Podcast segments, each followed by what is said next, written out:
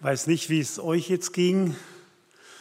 Mir war der Vorspann jetzt zum Gottesdienst oder ein Teil des Gottesdienstes, so eine richtige Entlastung. Habe richtig Freude bekommen, so euch wieder zu sehen. Die freundliche Begrüßung von Martin war super. Dann den Lobpreis war wie wenn etwas abfallen würde von mir. So dieses ganze Corona, die ganze Corona-Geschichte, wie wenn sie irgendwo jetzt abfallen würde. Ich fand es jetzt so klasse, so toll. Ja, super, dass es wieder so losgehen darf. Der Text heute ist ein ganz bekannter Text, der vorgeschriebene Predigtext. Und Andi Beck hat mich gebeten, ein, ein Thema zu formulieren, was ich eigentlich nicht gehabt hatte. Und habe dann einfach meine Gliederung als Thema genommen. Jesus ist einladend, abstoßend, faszinierend. Darum soll es in diesem Text heute gehen. Und ich lese Matthäus 11, die Verse 25 bis 30. Zu der Zeit fing Jesus an und sprach, ich preise dich, Vater, Herr des Himmels und der Erde, weil du dies den Weisen und Klugen verborgen hast und hast es den Unmündigen offenbart. Ja, Vater, denn so hat es dir wohlgefallen. Alles ist mir übergeben von meinem Vater. Und niemand kennt den Sohn als nur der Vater. Und niemand kennt den Vater als nur der Sohn. Und wem es der Sohn offenbaren will. Kommt her zu mir alle, die ihr mühselig und beladen seid. Ich will euch erquicken. Nehmt auf euch mein Joch und lernt von mir, denn ich bin sanftmütig und von Herzen demütig, so werdet ihr Ruhe finden für eure Seelen. Denn mein Joch ist sanft und meine Last ist leicht. Wow, was für ein Wort Jesu. Kommt her zu mir alle. Theologen haben es den Heilandsruf genannt. Und der holländische Maler Rembrandt hat sich zu einem Bild animieren lassen, ich habe es euch mitgebracht, wenn die Technik klappt, was mir versprochen wurde, das sogenannte 100 Guldenblatt. Okay.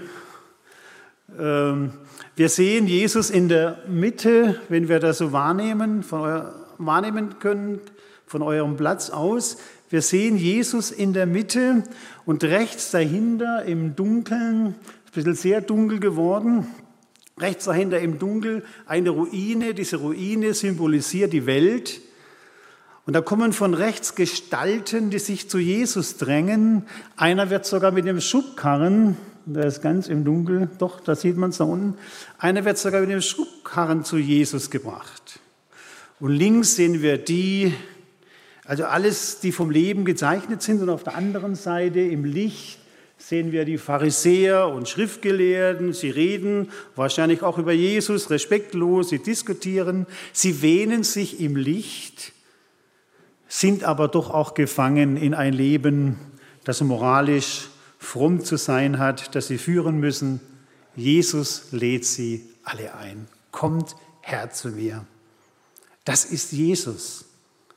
Einladend.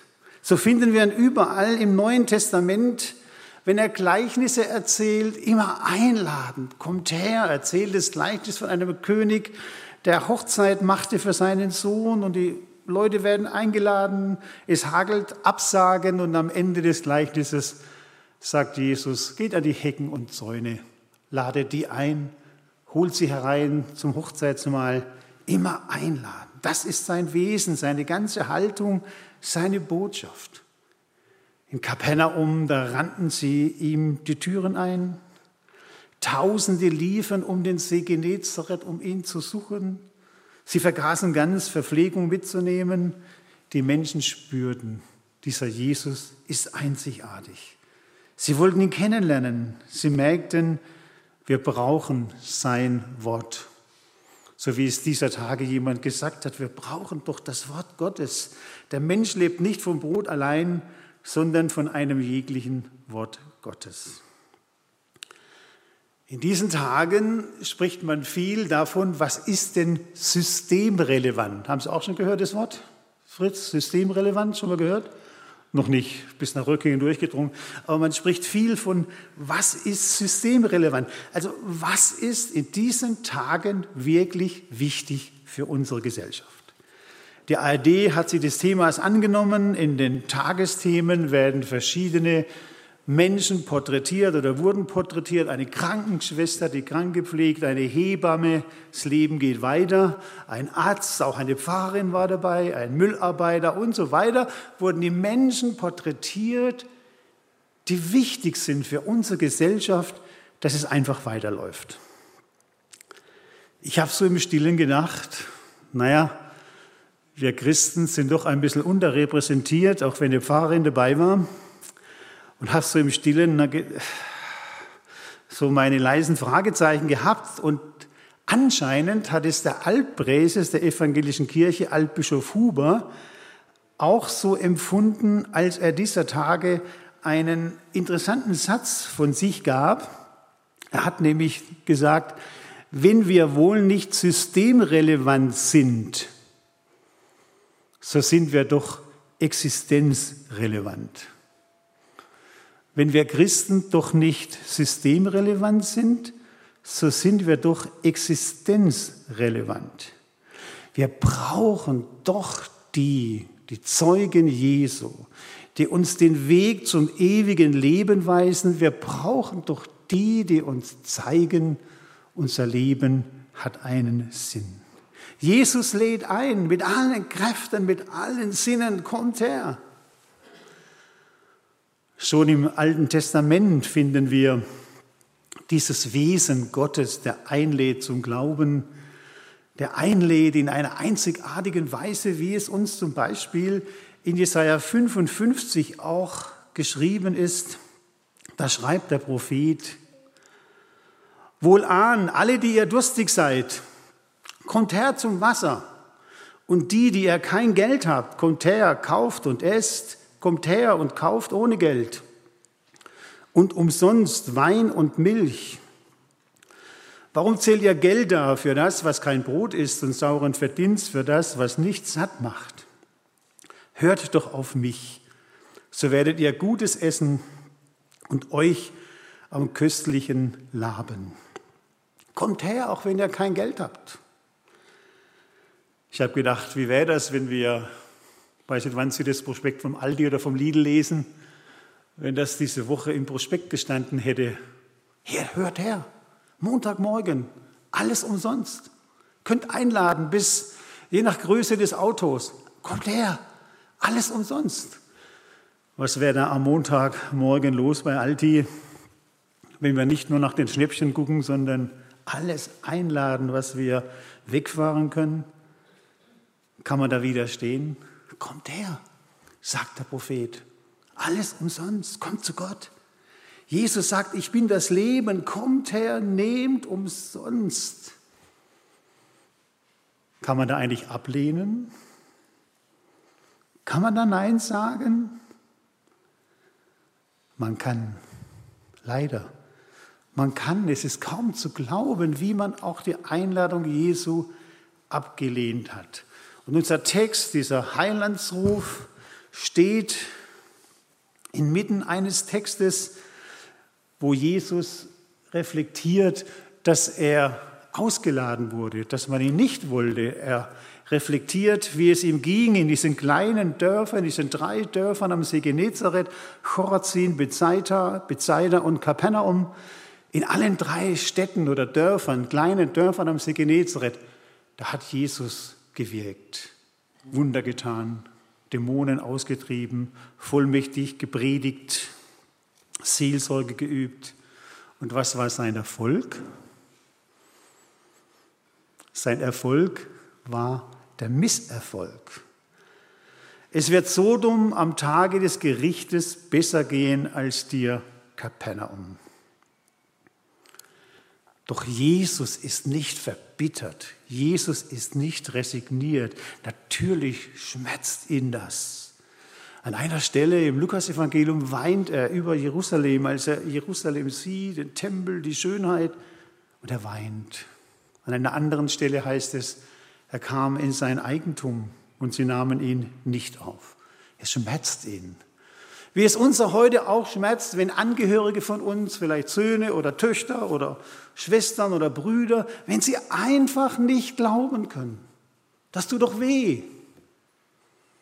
Es schmerzt Jesus, dass Menschen an diesem Angebot vorbeigehen. Aber Jesus lässt sich nicht entmutigen. Er stimmt einen Lobpreis an. Interessanterweise, er singt den Lobpreis nicht. Ja? Würdest du wahrscheinlich empfehlen, Michi? er stimmt den Lobpreis an, er singt den Lobpreis.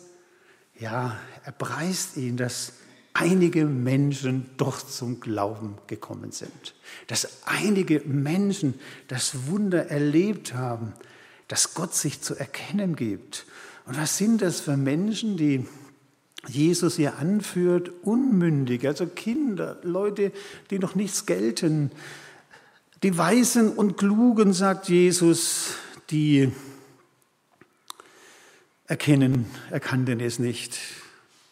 Paulus schreibt im Korinther ähnlich, nicht viele Edle, nicht viele Weise sind berufen. Jesus preist ein Geheimnis. Was ist das Geheimnis? Es ist das Geheimnis, dass Menschen glauben können, dass sich in ihrem Leben in ihrem Herzen etwas abspielt, dass sich Jesus durch den Heiligen Geist offenbart. So wie Lydia es erlebte, dass Gott ihr das Herz auftat, so dürfen es Menschen erkennen, dieser Jesus lebt. Jesus zeigt sich, wer er ist. Ich war so blöd, dass ich das viele Jahre später erst erlebt habe oder erkannt habe, was sich bei mir eigentlich ereignet hat, als ich mich bekehrt habe. Und wenn ich zurückblicke, ist es wirklich ein großes Geheimnis. Ich habe mich als Teenager auf die Knie, die Knie gebeugt, habe Jesus gebeten, in mein Leben zu kommen. Und in einem Moment war mir alles klar. Mir war klar, wer Jesus ist. Mir war klar, dass meine Schuld vergeben ist. Ich hatte eine tiefe Freude. Ich habe angefangen, die Bibel zu lesen. Im Rückblick kann ich nur sagen, ey, ist doch nicht möglich. Ich kann es mit dieser Stelle erkennen. Da offenbart sich Jesus in mir. Da offenbart sich Jesus in dir. Der Heilige Geist wirkt Glauben. Dazu lädt Jesus ein, kommt her, kommt her zu mir. Deshalb preist er Gott, dass Gott dieses Wunder gibt.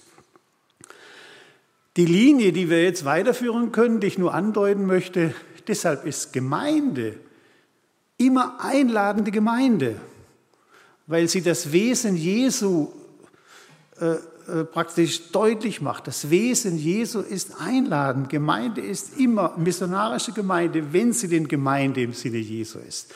Gemeinde ist, ist immer einladend, muss immer einladend sein zu diesem wunderbaren Herrn. Zweitens, abstoßend. Das haben wir gelesen. Bethsaida, Korazin, Kapernaum, zunächst begeistert von Jesus, aber letztlich nicht geglaubt. Abstoßend. Nicht jeder ist begeistert von Jesus. Damals und auch heute. Es ergeben sich auch Fragen aus diesem Text. Eine Frage, die die Menschen bis heute haben und die sie wirklich auch ähm, in die Gegnerschaft zu Jesus bringt, ist die Frage, Müssen denn alle, die zu Jesus gehören, die zu Jesus kommen, müssen die alle mühselig und beladen sein? Muss ich also erst im Dreck liegen und dann zu Jesus kriechen, um gerettet zu werden? Ich werde es nicht vergessen, es war bei einem Männerfest bei hier im Saal. Ich saß etwa da zwischen Karl Mayer und Bettina. Zwischen euch beiden, da saß ich mit mehreren Besuchern am Tisch und und ich fragte, na, wie war denn das Männerfest bei so? Und dann sagte mir einer, ich komme nicht mehr. Oh, sage ich, warum denn? Warum willst du nicht mehr kommen? Er sagt, er, bei euch im Männerfestbar ist es so, ihr ladet immer Referenten an, äh, ein, die tief im Dreck waren und dann kommt Jesus und alles wird gut. Bei mir im Leben ist es doch ganz anders gewesen. Ich war nicht im Dreck, ich war ein normaler Bürger und ich habe zu Jesus gefunden.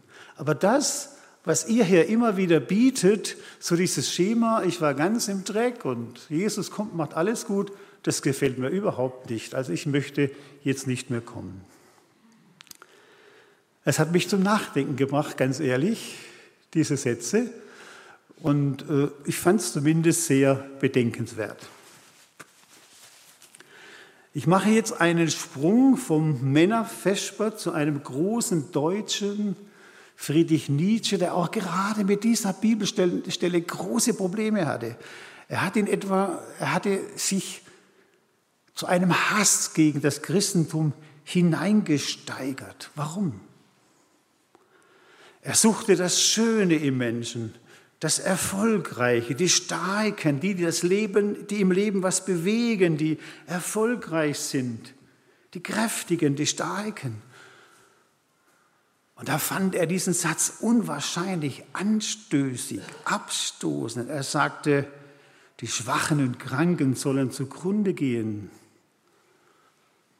Und so wurde er zum Vater des geistlichen Gedankens von Hitlers Euthanasieprogramm Aktion Gnadentod. Bei dieser Aktion sind Zehntausende Behinderte in den Tod gebracht worden. Man kann sich an diesem Wort Jesus stören. Kommt her, ihr mühseligen und beladenen. Ich mache es kurz, wir haben ja nur eine kurze Zeit. Dietrich Bonhoeffer hat sich auch darüber Gedanken gemacht, über, über diese Verse und hat sich damit auseinandergesetzt. Und er hat es dann so formuliert, seine berühmten Sätze, mitten im Leben muss Gott erkannt werden. Im Leben und nicht erst im Sterben. In Gesundheit und Kraft und nicht erst im Leiden. Im Handeln und nicht erst in der Sünde. Jesus gehört mitten in mein Leben. Jesus gehört zu den Aktiven, zu allen, zu denen, die scheitern und zu denen, die aktiv im Leben stehen. Diese Gedanken schmälern nicht diesen Heilandsruf. Sie wollen uns Mut machen, mitten in unserem Leben mit Jesus zu leben. Das letzte, Jesus ist faszinierend.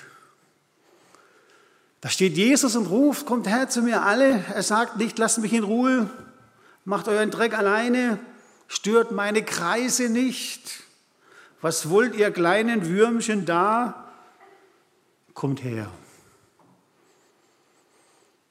Walter Jens hat diesen Vers, Vers 28, so übersetzt. Hierher, zu mir Geknechtete, eingespannt in das Joch, wie ihr seid und erschöpft von der Last ich will euch ausruhen lassen. Also die mühselig und beladenen, das sind die, die in ein Joch gespannt sind, die eingespannt sind in Bedrängnisse. Ich habe mich gefragt, was ist das denn so ein Joch in unserem Leben? Total verschieden. Was ist für dich ein Joch in deinem Leben? Ich glaube, jeder einzelne von uns würde jetzt was anderes sagen. Der eine würde vielleicht sagen, mein Joch ist mein Körper, meine Begrenzungen in meinem Körper. Ich hätte gern andere Gaben, größere Gaben. Mir fehlen die Kräfte, mir fehlen die Nerven, mir fehlt die Empathie. Das ist mein Joch, da bin ich eingespannt in die Grenzen meines Lebens. Ein anderer würde vielleicht sagen, mein Alter ist mein Joch. Die Krankheiten und die Wehwehchen, die da so auftauchen, je älter, je mehr, fangen wir lieber nicht damit an. Habe ich dann gefragt, was sind die Begrenzungen der Jugend? Vielleicht die Träume und die Wirklichkeit. Das Leben ist eben nicht Hollywood, sondern die Träume, die man so manchmal hat, die passen dann nicht mit der Wirklichkeit zusammen. Ein anderer würde vielleicht sagen, das Joch des Alltags, das ist mein täglich Brot, da bin ich hineingespannt, da bin ich vielleicht auch geknechtet. Die Probleme im Beruf, die Probleme in der Schule, das Beziehungsgeflecht, in dem wir leben, manchmal auch leiden, das Funktionieren müssen, die Rolle, die man zu spielen hat, alles ein Joch. Ich habe mich so gefragt, was hat eine Hausfrau und Mutter und ein Prediger gemeinsam? Vielleicht ist es das, dass sie immer ein gutes Essen machen müssen. Eine Hausfrau muss, soll immer ein gutes Essen auf den Tisch bringen. Gell? Schon wieder Spätzle, höre ich bei uns nicht. Schon wieder Rotkraut, schon wieder Sauerkraut. Und ein Prediger soll immer Höchstleistungen vollbringen, immer die Predigt, die mir jetzt den letzten Kick gibt. Ein Joch, in dem wir stehen. Jeder hat so sein Joch. Im Judentum, die Juden, zu denen Jesus sprach, hatten auch ein Joch. Es war das Gesetz, das sie knechtete, das sie einspannte.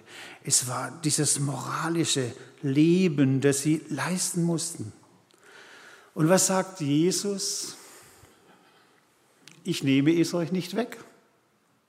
Wenn Sie aufmerksam lesen, Jesus sagt nicht, ich nehme es dir weg. Jesus sagt nicht, nach diesem Gottesdienst wird in deinem Leben alles anders. Was sagt Jesus? Kommt her zu mir, ich will euch erquicken. Was heißt denn erquicken?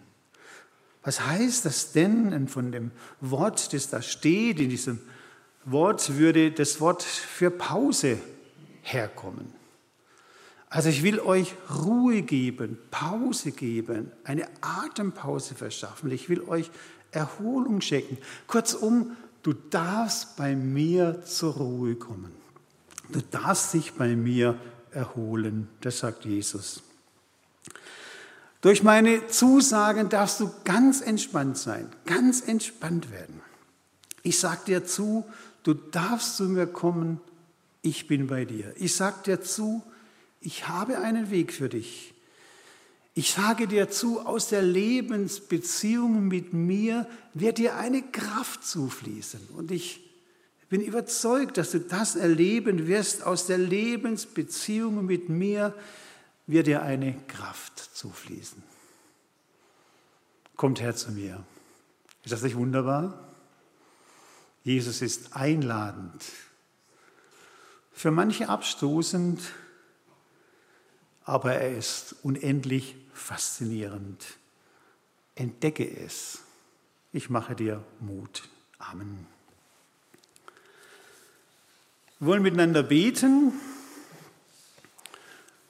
wollen das Vaterunser sprechen. Da muss man eigentlich dann die Maske wieder anhaben, wenn Sie mitsprechen wollen. Ähm, und ich bitte euch einfach aufzustehen. Das darf man im Gottesdienst.